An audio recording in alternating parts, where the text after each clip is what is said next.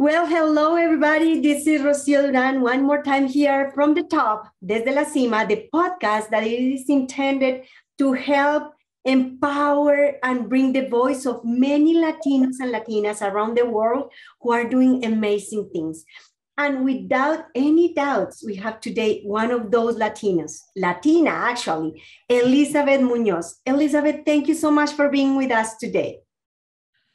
Rocio, thank you so much for having me. It's an honor to be on this podcast. So I appreciate you uh, having me here and being able to tell a little bit about me and my stories. Yeah, thank you so much for your time. And without any doubts, I want to just start because currently Elizabeth is the CDC manager for Nine Health 365. Her job takes her around Colorado, vaccinating BIPOC communities.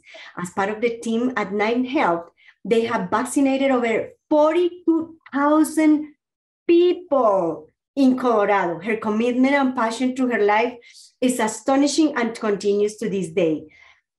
Come on, Elizabeth. This is incredible. You have been doing amazing for the community.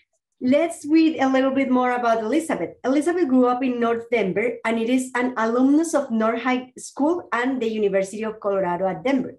Growing up, for Elizabeth was not easy. She was a child of immigrant parents whose household only spoke Spanish and depended on government commodities. From the age of 8 to 18, Elizabeth helped her mother clean a theater on weekends. While in high school, Elizabeth met community leaders Juana Bordas and Judy Montero. Good for you! who recruited her into their community programs. Elizabeth's devotion to community began at the age of 15 as she joined the Mayor's Youth, Mi Casa and La Raza's leadership. Elizabeth is a single parent who's dedicated her life to ensuring that both of her children went to, went to school with minimal hardships, even while surviving cancer often giving up buying herself clothes, shoes, or taking vacation trips to ensure her children did not miss out on soccer camp or softball lessons. Both of her children are now college graduates and young professionals. Elizabeth, Elizabeth has lived a life of serving others. Her community engagement began at Mi Casa Resource Center, where she was recruited to serve as a youth leader at 16 years of age. She helped to recruit young, young women to join Mi Carrera Youth Leadership Program. While at Mi Carrera, Elizabeth helped over 75 young women whose parents were struggling to make ends meet, were abusive or alcoholics. She could relate to this young, young woman as she was struggling through the same things. She became their friend, counselor, and confidant. In 1909, Elizabeth helped to coordinate Rosalinda's Thanksgiving annual event. At the time she joins, she joined Rosalinda's restaurant. They were serving over 70, 750 people. Wow. Due to her commitment and leadership to the Aguirre family by 2015, the meal served grew to over 5,000. She served as community chair till the restaurant closed in 2015. In 2018, Elizabeth uh, received the Esperanza Award from the Latina Safe House for her commitment to Latina survivors of domestic violence and their families. She started a committee member in 2014 of sharing their yearly fundraising event and volunteering her time to the annual golf tournament. In 2022, in 2021, Elizabeth was recognized by the uh, TV network Univision Denver as part of their Hispanic Heritage Month as an influential community leader. In 2022, Elizabeth retired as a president and chair of Museo de las Americas, having served over five years in leadership role.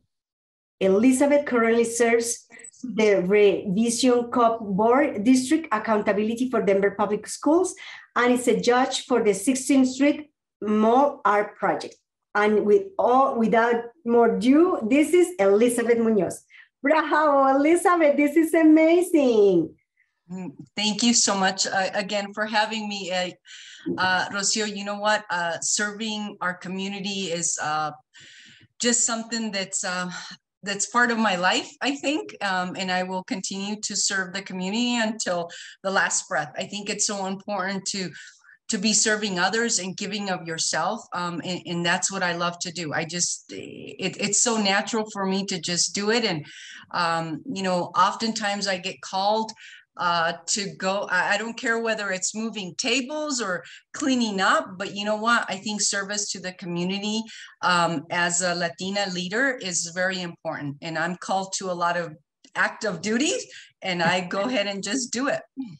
Elizabeth, that is impressive. Thank you so much for all your service to the community, but also for being who you are. Tell us a little oh, bit about your parents. Are they from Mexico? Yes, my mom is originally from Nuevo Casas Grandes, Chihuahua, okay. um, and then migrated here to the US. Um, I'm going to say, oh my goodness, uh, about 35 years ago. And then uh, my father was also from, actually, uh, he passed away, but he was from Juarez, Chihuahua. So I am a descendant of, of uh, Mexican parents. Wow. And you described the language when you were a kid. Was it hard the transition to school? You know, it it was. It, it was very hard um, because unfortunately back then, you know, there was a lot of people who who would I want to say even within our people, the Mexicans, the Chicanos, the you know people who were of mexican descent but only spoke english you know it, it was it, and you still see it sometimes you know obviously uh, through the schools and when you hear people um, there's a division of whether you're a chicana or, or whether you're Latin or Hispanic. Um, you know, there, there's just so many names that sometimes we are called. Um, I personally like to be called Latina um, but back in those times, Rocio, you know, unfortunately, um, when you didn't speak Spanish, you were called, um, or I'm sorry, didn't speak English, you were called a wetback. Um, and of course, you know, I came home one day um, after being called that, you know, and I, I, I, talked to my mom and I said, you know, what, what's a wetback? and you know she explained to me what the terminology was you know and of course um, i started to cry because i asked my mom more about you know our history and how we got here and things like that. So growing up um, it was hard. It was very confusing to understand who i was. Um, i think it was until i was in high school that i met juana bordas um, and I joined the Mi Carrera program that started my journey on being educated on who I was and, and for them telling me, you know, Elizabeth, you know, here's the power of being Latina. Uh, one, you speak two languages.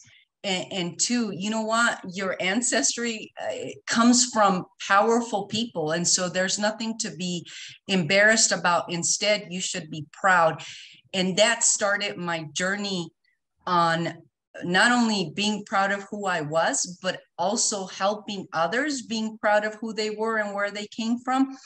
And also teaching my own children to be proud of who they were and where they came from. Wow, it is incredible that we have to learn how you were able maybe to shift and to understand going from being ashamed to be proud on, and understand the power of being Latina and all the heritage that you come with in the same bag. That they, correct. the same bag that they were mentioning when they called you that. Um, how and then you got to university. Mm-hmm. What did you study? Oh my goodness! You know it, that that was another tough event for me because, of course, um, you know, I I went on scholarships. I went by working. I was, you know, going to school uh, full time and also working full time for me to be able to pay for school. Um, it was hard because, you know, some of the people that I went to school with um, had parents who came from money. Um, and, you know, they were able to buy them computers or room and board. Um, and, and I didn't have those privileges. I had to literally go to school right after working a long, hard day, um, go to school and, and do my work there um, at the lab. It was called the lab for, um, you know, for students. And so I would do my homework from six o'clock when I arrived until about uh, normally they would close up at 12 so i was there from 6 to 12 almost daily. And rocio when i tell you you know back then i didn't have a car um, so i would grab the bus you know so from mi casa which was located on 6 in Galapago i was working for them during that time. I would take the bus to school. Then you know at 12 o'clock one of the last buses that i would grab is um, I would go ahead and catch the bus at 12 and go home. And one of the things, you know, I I lived in in I used to live in North Denver, but then my parents moved to like uh, West Denver.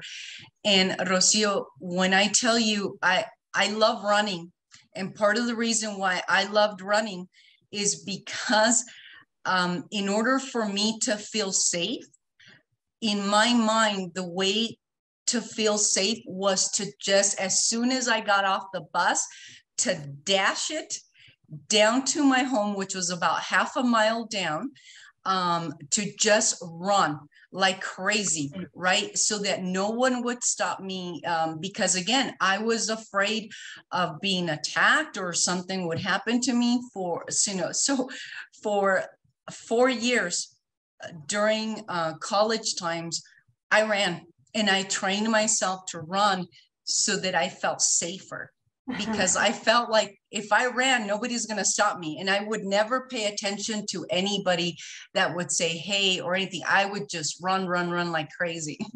Wow, that's impressive. What keeps you motivated? Because you had all the reasons to quit, to say, like, I'm exhausted, this is dangerous, I'm getting off school or work really late. I don't know, many reasons to quit, and yet you continue to run and to finish. What kept you? What was the reason? You know, I I have to tell you that I, I have to give give credit to Mi Casa Resource Center. Well, back then it was called Mi Casa Resource Center.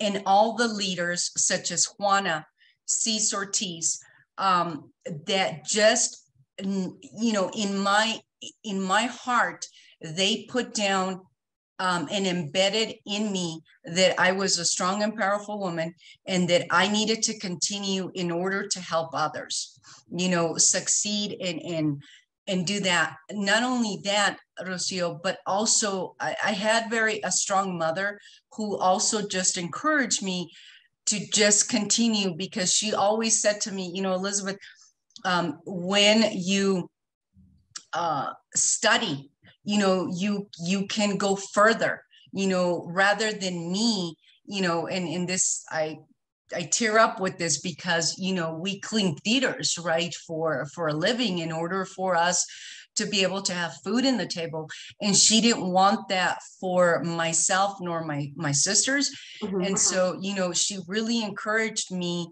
to continue my education so that I would not live in, the way we did, you know, but I, I also have to say that having a strong because no no matter what you know whether you have an education or not i think women um, who are strong my mother was very strong. And she never you know what no matter what rocio we were going to have food in our table you know? And and i want to say to the women out there that you know what? It, it, there's nothing to feel bad. There are so many women out there that you know what?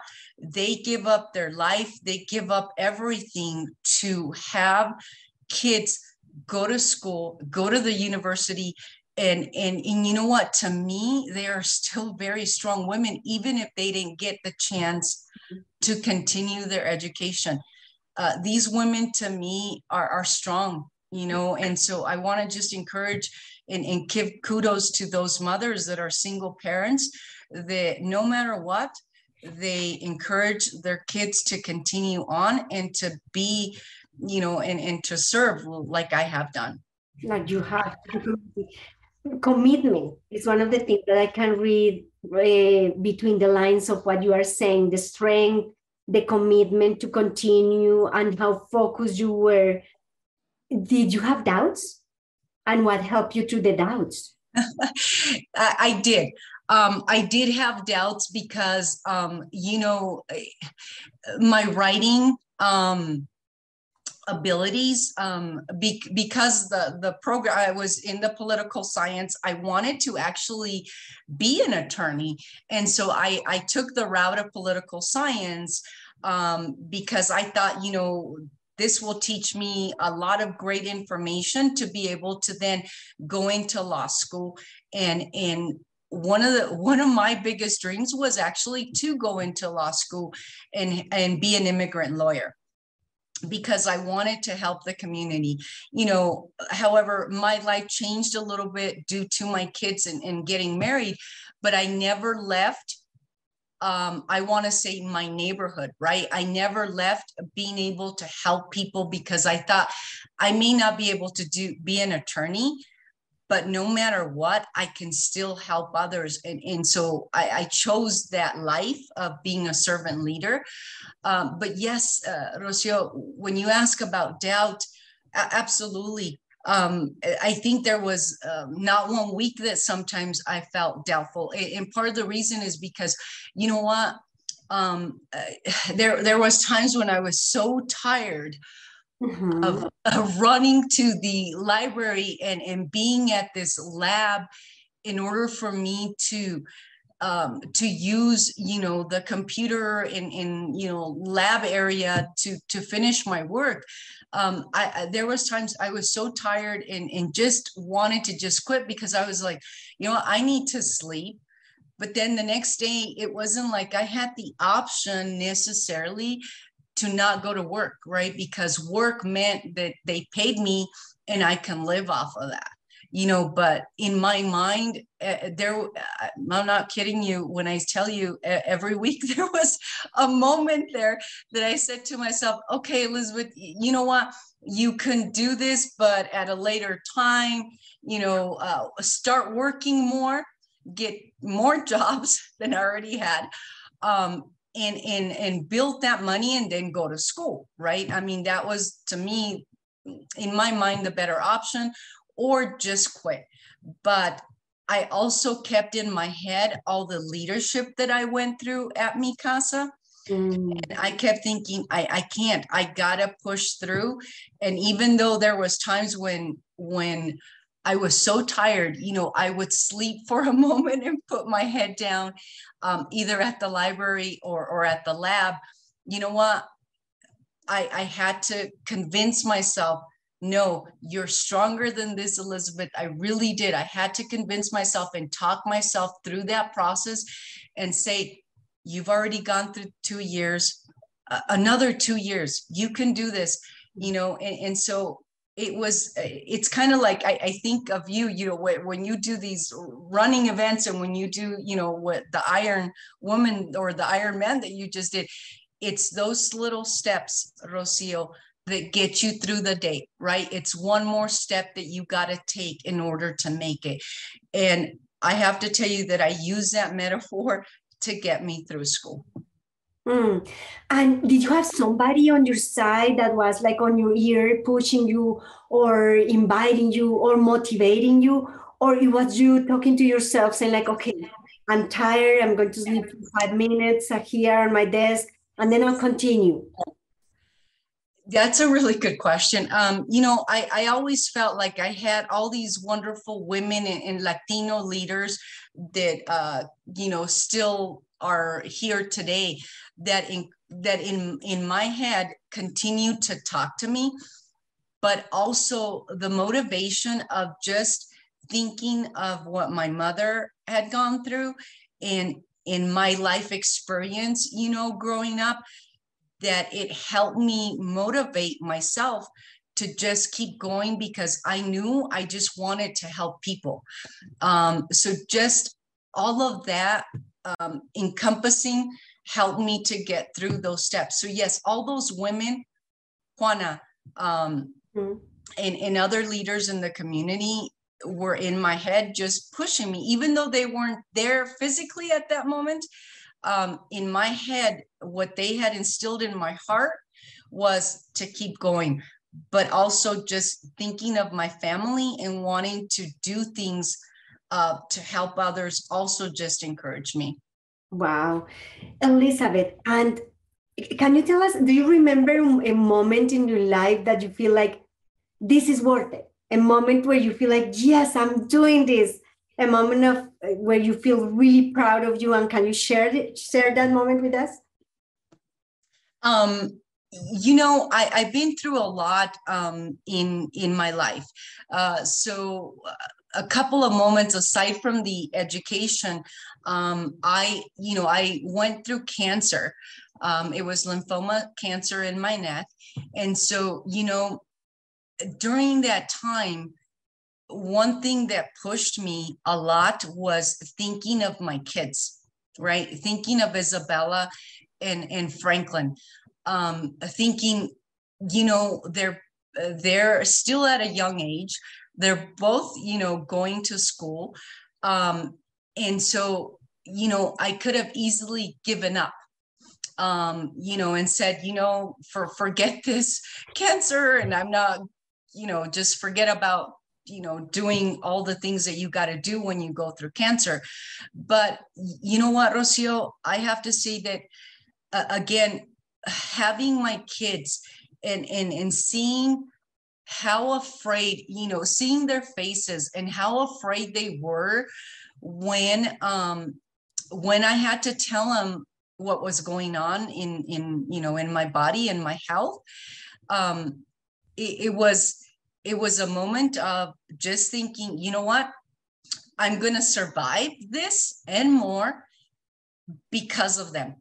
And I have to tell you, thank God for so many great friends that were there at the hospital every time I got um, infused. Um, every time I got an infusion, I had so many wonderful people around me um, that, you know what, it, I was never alone, right? But the other thing I have to tell you is that um, I didn't want to show my kids sometimes how much it hurt. Um, you know, when you get infused, and, and especially, um, and, and, I can't remember what the clinical thing is because aside from the infusion, you have to have white blood cells uh, injected to you like on the second or third day once you get the infusion. And i'm going to tell you rocio you having ran you know what or what you just did your body is in shock i ran marathons you know and i've climbed mountains and stuff and your body just hurts your your um bones hurt a lot so with that injection that i have to get after having chemo um, I want to tell you that it's the equivalent of having uh, run a marathon or climbed a mountain. Your body hurts and you cannot move. So, what I would do is I would get infused on a Friday um, because I knew that then I can stay in bed. Um, and you really, you know, we shouldn't take any medication, right? Because it's just not good. Um, but anyway, I would stay, you know, in bed on Saturday and and i would just tell the kids oh i'm just tired but i never told them the pain that i truly was going through because i didn't want them to worry and the other thing i have to tell you every time i got infused i were i, I don't like high heels but I would wear high heels like this big, right? Six inch high heels. And I would put on my wig and I would put on makeup. I hate makeup. I hate high heels. Um, but I would dress myself up because I'm going to tell you, Rocio, that would help me see myself in the mirror and reflect that I was still strong, even though I was bald, even though I was pale. Mm-hmm. Having that makeup and having the wig and the six inch high heels, I I would tell myself I look hot and I'm gonna go to the hospital looking like this because I didn't want that to be transparent, you know, what I was feeling transparent to my kids. I didn't want them to suffer. So they never saw me cry. They never saw me not dressed up. As a matter of fact, during that time, during my hardest moments of life, during that time with cancer, I was the most dressed up and probably wore the most makeup. And the patient, the most beautiful patient, wore really elegant the clothes and makeup and all of that. Oh yeah. nice.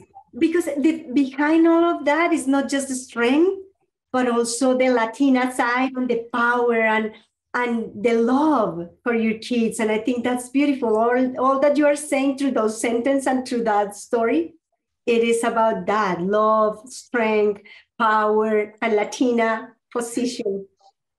Thank you. And remind me of Cafecito, the meeting that uh, we uh, have you been in Cafecito? To Cafecito? Yes. yes. And how they sometimes laugh and say, like, okay, but be first the lipstick, the lipstick. I have to be pretty because I'm Latina. I have to put my lipstick on, and then then we can talk. Then cafecito. so you remind me. I have it right here. okay, exactly. I love it because it is all the love to your kids. How do you think they see you now, or they remember those times? Because that's what you wanted to transmit the strength that they don't suffer, that trying to make them maybe the situation invisible to them but have you talked to them about now about that those times? Yes, you, you know, and when when I've taught, you know, because I, I, did at one point or another, I I had to, you know, because my my daughter wrote a story um, at school uh, about what she felt having uh, a mother who had gone through cancer, right? Um, so she wrote a big story about it, and so she interviewed me, and she she she asked me mom you know uh, what did you go through you know and I, and I had to be very honest with her and, and tell her you know um, even though inside there was moments of of silence and, and crying you know because I, I kept thinking i am the most um, one of the things i have to share with you is that you know I, i'm a very healthy eater and so I kept thinking to myself, what did I do? I, I would literally look up at God or, or go to church and pray and go, Lord, I, I eat healthy, I, I run, I hike, I do all these right things, right? And and and then and then and then I kept thinking, and then you give me this, you know, but but anyway, um, you know, yes, there there was a lot of moments when when they weren't here, you know, I would cry in silence. But then I would encourage myself that, you know what, I did have that protection from God and that things were going to be good. And right after that cry, I was fine. But when my daughter asked me, What did you go through? You always seemed like you were fine. And I had to tell her, When you guys were not home, those were my moments when I had to talk to God and just simply go, why? and I would cry because I was like, look, I, I'm a servant. Sorry, I'm tearing up a little bit. I'm a servant leader. I eat well. I do this. It was like, why me? But you know what, Rocio? I think after my third cry and talk with God, all of a sudden I got this um, I I want to say this this reflection inside of me that said, why not, Elizabeth? Mm-hmm. Seriously, why not? Because you know what? If there's anybody that can take a message and that can help others, it's going to be you. So mm-hmm. you know what? And if there's a, there's a moment that you can talk to people and encourage them, that you know what that sometimes we can go through a lot of things, but we can still continue to have faith. We can still be empowered. And and you know what? I continued to work. I was working at MoneyGram International. I missed not one day, Rocio, wow. of work, not one day. Um, so I wanted to be able to deliver that to others, to encourage others that even at your lowest moments that you think are the lowest moments, Rocio, I have to tell you that they were also my highest moments because mm-hmm. I had to, I had to, there was a power inside of me that said, Elizabeth, you cannot, you can continue. You are powerful and you can continue this journey um, and you will be able to empower others. Wow. Again, being able to shift the, the coin and to see the other side. Elizabeth, you mentioned something that for many of us is very important, which is faith.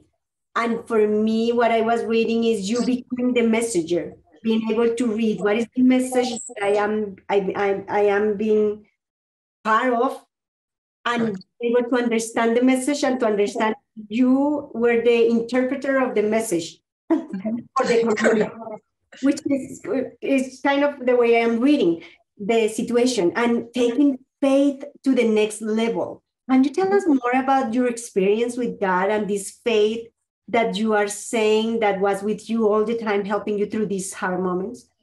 Yes, you, you know, um, uh, pain is is something that is, you know, it's a part of life, right? But when you go through through you know cancer and, and just other moments that i've had in my lifetime um, you you learn you learn to sometimes live i'm going to say through through this cancer journey I, I learned to live with pain right? But one of the things that i would encourage people is you know um, the faith has a lot to do with that. It, it does help to know that there is light at the end of the tunnel. And and taking that faith um minute by minute uh, thinking of of you know what?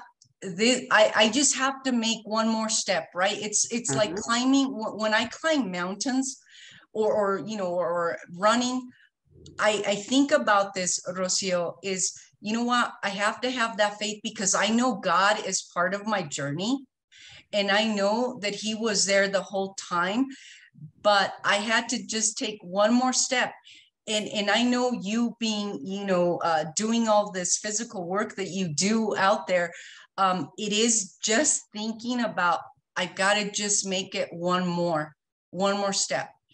And having that faith in God, knowing that He was there throughout the whole time, um, was for me was very encouraging because you do, and, and I want to say this to your audience. There were times, Rocio, when I I would lose that faith, right?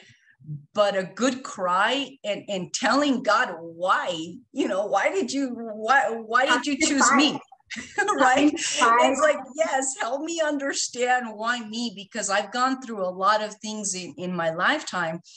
Um, why me? You know, but then hearing that message, you know, of being able to tell my story and being able to encourage others and, and continuing to serve was encouragement enough from God, you know, to be able to say, you know what? Again, you know what? You gave me this. You know what? Now I've got to take my message somewhere else and work with it and encourage others. Uh, so, you know, in, in, there's a lot of things that I do behind the scenes that, that people don't know about. But yes, I do work with women and you know that have had cancer or or not only cancer but just other things you know and, and i don't post those things and i don't do anything because that's nobody's business right but one of the things that i have to say is that i think you know um, there's a lot of people that will come to me and say elizabeth this is going on with me. Can you talk to me about this? And it doesn't even have to do with cancer. It has to do with other things. And and it's very you know it's just weird that they have chosen me when i know that there's other leaders that they have or friends or or or family members that they can go to. But yet they call me. I've gotten calls at one o'clock in the morning from people that i know have phone numbers or, or, or friends that can also help them. I get that a lot. They'll call me, and, and so I don't know if it's just I project um, something there's something about it right and and it's you know that maybe i project that you know what i will be there for the people and i will be there for anybody you know that needs help or needs to talk about anything wow. Wow that's beautiful because that's the messenger. Being the messenger able to bring the message whatever the message message is that the person will need. So thank you also for that. Elizabeth and if you i have a question here in my mind. If you were in front of the eight year old elizabeth that came to this country and was struggling with the language and all of that, what would you say to her now? Oh my goodness, that's a really good question. I never thought about that. Um, what would I say? I think that I would say continue with faith because that's important. And I don't I don't mean religion, you know, necessarily religion, um, but I mean God or or the universe or or you know Buddha or whatever you know people may may um, be encouraged to to worship right? Um, because i think that that's open you know to people to do what what they feel more comfortable with. I would tell myself to continue with that. Um, and and you know what? And and i'll be honest i don't think that I would tell myself to change anything because one of the things that I know now, Rocio, is that, you know what? the things happen you know a lot of things happen in our lives but i'm going to tell you you just continue to grow and just continue to be stronger so one thing that i have to tell you is you know i we were talking earlier um, that I, coming down uh, a mountain, Manitou Springs, um, I had a brain stroke. Mm-hmm. As a matter of fact, it was two blood clots in, in my brain. And you know what? Because of that, I want to say connection to God and, and, and, my willpower to just be a survivor, um, I I went blind you know, during that time, this was about in 2019. And I walked with my son down the Manitou Springs halfway. So it's half a mile. I walked with him blind, you know, and I told him, son, I, I was thinking I was just having, I didn't think I was having a stroke. I'm like, what? That doesn't happen, right? um, but I told my son, you know, I said, oh, I'm just having a migraine headache. I'm used to having those um, you know, and so my son was calling my daughter, going, "Oh my goodness, I don't know what's going on with my mom." Of course, you know, they called the doctor, and you know, they told him, "You got to take her to a hospital." But being the stubborn person that I am, and the strong-willed person that I am, I was like, "Oh no, let's just go down the Manitou Springs." Just, just, I told my son, "Just tell me when to step and just kind of count for me, right? I'll hold your hand."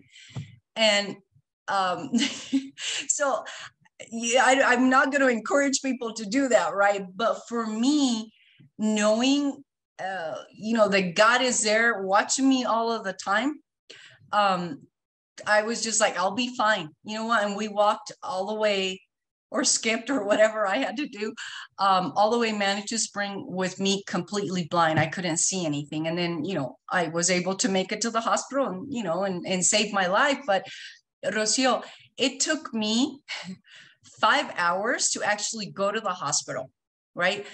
You have to have this medicine within an hour, the most two. So to tell you how much I believe in God is is you know um, it's hard to even tell you how much because I just knew I was going to be okay.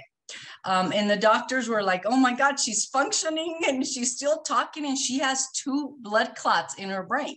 They, they couldn't understand why I was still functioning um, and that I had survived after, you know, five hours, had climbed a mountain, came down it blind and all this stuff. They were just amazed. When my kids tell the story, they're, they're, they, they cried, but then, you know, they, they laugh at it as well, right? Because it was just, you know, it was just having a faith that I was like, oh, I'll be fine. You know, That's when so they, Elizabeth. Yeah, yeah. It's just so me. You know, exactly. the doctor. so yeah. For the ones who are listening and they don't know, Manitou Springs is um, there is a climb which is more than 2,000 steps, and really the hill is really really intense. And then of course, as it is intense going up, going down is even worse. So she's describing how she was able because she knew that it was going to be okay, that everything was okay she was able to walk downstairs all the steps uh, blinded with her the help of her son. It's incredible. Just describing it is incredible. And i have to do things that i want to mention from that experience experience. One is that it is amazing. Just told elizabeth told elizabeth the other one is one step at a time I think that's a beautiful thing to learn about that, what you are saying. And it is that faith, one step at a time, the next one, and then the next one. Right. And then just knowing that it was going to be okay, that you don't you didn't even need to rush it, that it was going to be okay. It, you, you know what? Um, when I look at it, when I think about it, Rocio, it's crazy, right? To to not have paid attention to my kids because my son Franklin kept going, Mom, we have to go to the hospital. The hospital is right there. Let me call an ambulance. Let me do this. And I kept telling him, son, everything will be fine. It, it was it was this spirit in me, Rocio. That's why I tell you I have this blind faith, right? Um, that I don't even understand it myself. Um, but it is a blind faith that I have uh, that I just knew everything was going to be fine, you know. So when my kids and the doctor and you know my own doctor called me and said, Elizabeth, you got to get to a hospital. Um, my dog, my dog Levi, who right now is in the other room, uh, he was younger, and I have to tell you that when I was walking inside the house, My dog doesn't bark, you know, unless it's a stranger or something is happening. Um, hopefully, he won't bark right now while I'm saying that. But I have to tell you that the dog started to bark as soon as I walked into my house. And he doesn't bark, let alone me, right? Um, and, and to say again, that that dog was trying to relay a message to my kids or myself going you got to get attention right? He came over and literally pulled my hand and and i'm like and and you know what rocio? During that time it was the weirdest moment but for like i want to say one minute i was like why is that dog barking at me? Right? Because i i think at that moment somebody was trying to go say, Elizabeth, you got to get to the hospital. And the, the, my kiddos pay more attention to her because uh, if you don't get her, something can happen. Um, but the dog barking at, we, at me was just an incredible scene because he had never done that. Um, and the kids at that moment also reflected on that and said, "Oh no, no, no, no, no! You, we need to get to the hospital, mom." And my daughter, she's uh, she's Latina and very strong. She said to me, she grabbed my hand. She goes, "You are going now, mother." And she normally doesn't say it like that. And she grabbed my hand and she told Franklin, my son, you got to quit babying her. I know you love her, but this is a medical situation.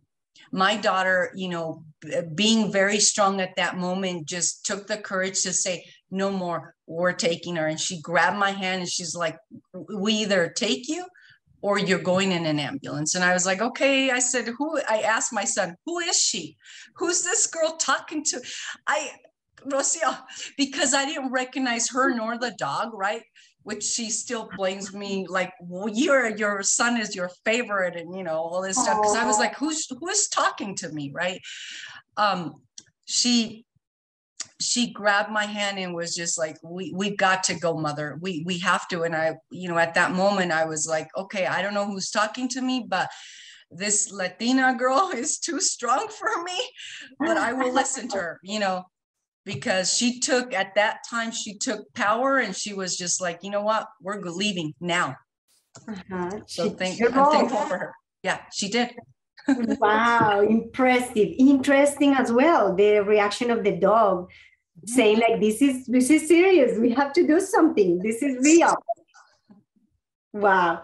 Elizabeth what would you say to the new generation of latinx latinas latinx latinos that are listening to you and um, they are lost or may they may not know where to go or you know this new generation. What would you say? You know i would encourage our new generation like i do with my my young adults is um, I, I, think education is very important right? Um, to get educated. However i want to say that fill your dreams right? Fill your dreams with whatever you feel you're having a call to.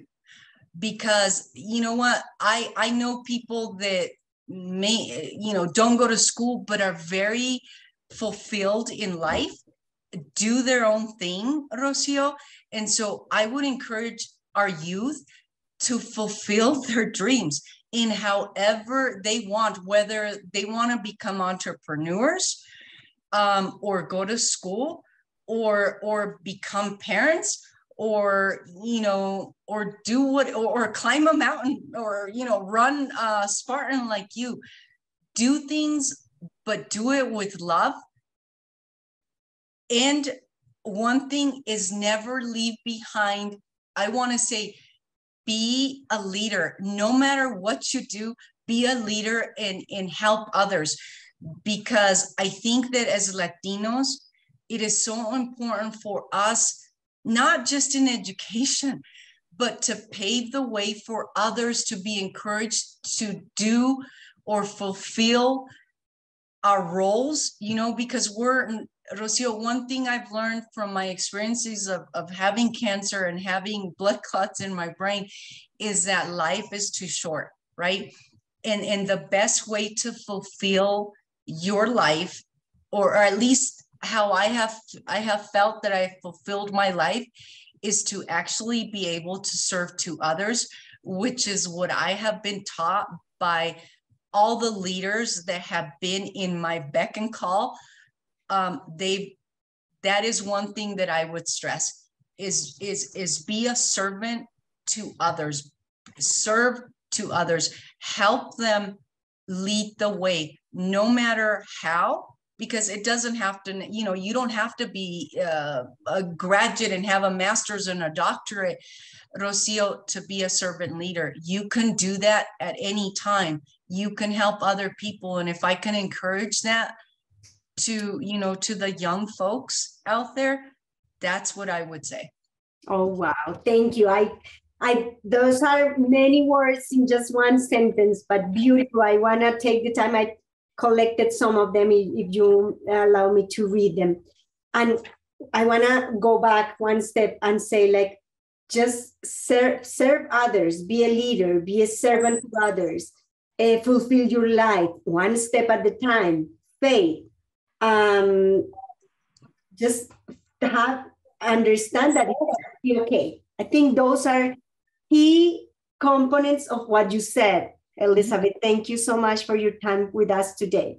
Oh, thank you, Rocio, and thank you so much for having me on your program. It's it's an honor because again, I look at you know your life path and what you have done, and so um, I again, I'm just um, you know I, I love the fact that you you welcome me to your show, and and I just want to thank you for for that.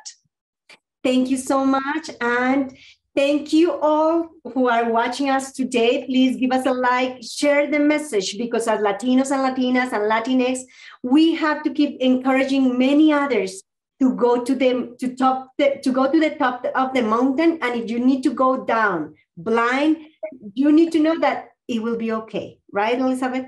That is correct. it, it just takes that faith and encouragement. Yeah. Thank you so much. Give us a like, share the message, share the love and thank you one more time, Elizabeth, for your one more time for your time. Gracias, Rocio.